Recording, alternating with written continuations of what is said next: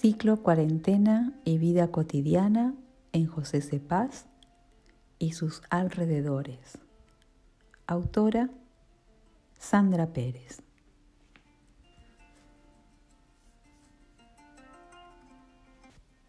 Blanca, mi mamá, tiene 59 años.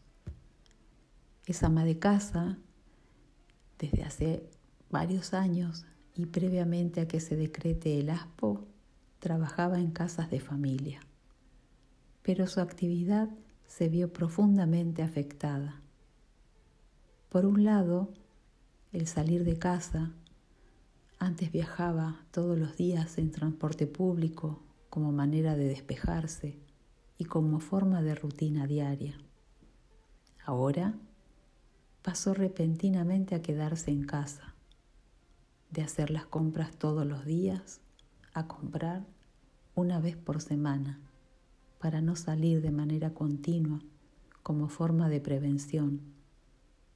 Sumado a esto, el quedarse sin trabajo influyó aún más negativamente ante esta situación, ya que la suya era la única entrada de dinero.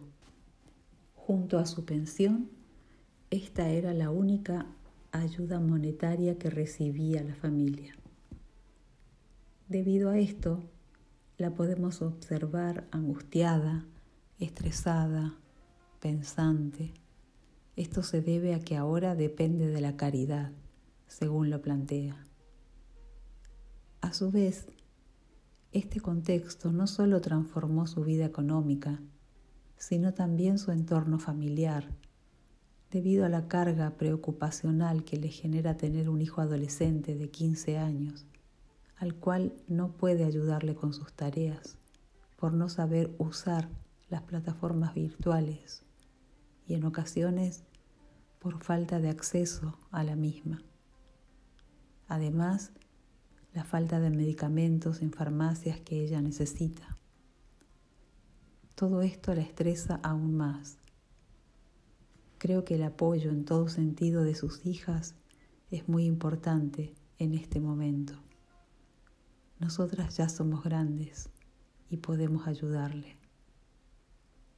A pesar de este profundo cambio, Blanca y Sergio, mi hermano, tratan de sobrellevar esta situación en tranquilidad, dado que de a poco van adaptándose a las nuevas formas que surgen como consecuencia de esta pandemia, hasta que se vuelva a normalizar la rutina que tenían antes de que se disponga el aspo.